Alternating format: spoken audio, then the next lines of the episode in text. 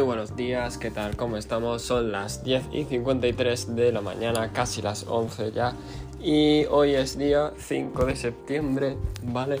Y vamos a repasar el mercado, nueva semana, nuevo lunes y nuevas oportunidades del mercado. Vamos a empezar mirando el semanal de Bitcoin, no hay mucha... No hay mucho por lo que hablar, sigue en su rebote alcista, con una divergencia eh, alcista que llevaba arrastrando muchos meses. Y veremos a ver si hace efecto porque si le pasa el tiempo y no sube me temo que va a ser bastante malo para Bitcoin, pero todavía le queda muchísimo. En diario, ¿vale? Lo que tenemos es lo mismo, ¿vale? Eh, proyección alcista, por lo menos hasta la zona de los... Como ya puse zona de los 22.000, 22.500 para hacer zona de short, ¿vale? Esa sería mi zona de short. Pero si le pasa el tiempo y evidentemente no sube, me temo que seguirá bajando eh, a rellenar la liquidez de los 17.600, ¿vale? Por ahí, eh, para rellenar esa liquidez en caso de no subir, ¿vale? Pero ese no es el escenario actual que tengo previsto. En 4 horas sí que está alcista, está formándose un rango de acumulación, ¿vale? Eh, un rango de, manipulación también por los movimientos y nada, ahora lo que diría es esperar al desarrollo, no, no se puede más, ¿vale?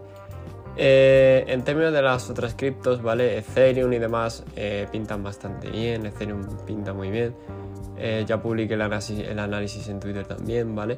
Estoy cambiando un poco la operativa, estoy operando yo solo, no me estoy fijando en, en, los análisis de los demás, ¿vale? para que no me influya, básicamente. Y, y, bueno, repasando los índices, el Nasdaq, ¿vale? Eh, se ve un poco mal, se ve mal porque sigue bajista.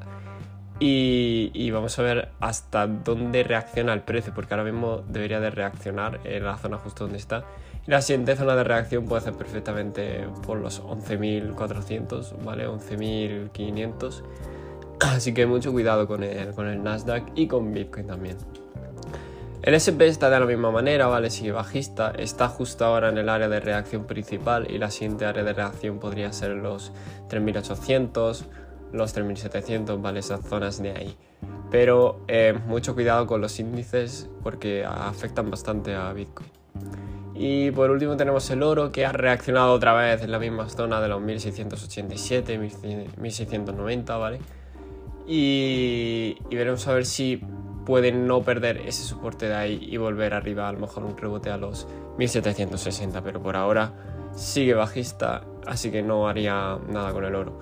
Las shitcoins, Kiva ha vuelto a bumpear un 5%, pero las demás nada, y el resto del mercado de criptos se ve un poco afectado en términos a la baja de 1, 2, 3% con respecto a, Bitcoin. poco más, recordad que esto no es consejo de inversión financiera. Si veis en mi Twitter que estoy cambiando de indicadores, de gráficas o de estilo de análisis porque estoy apropiando el análisis a mi estrategia para concordarlo a ver si, si funciona, ¿vale?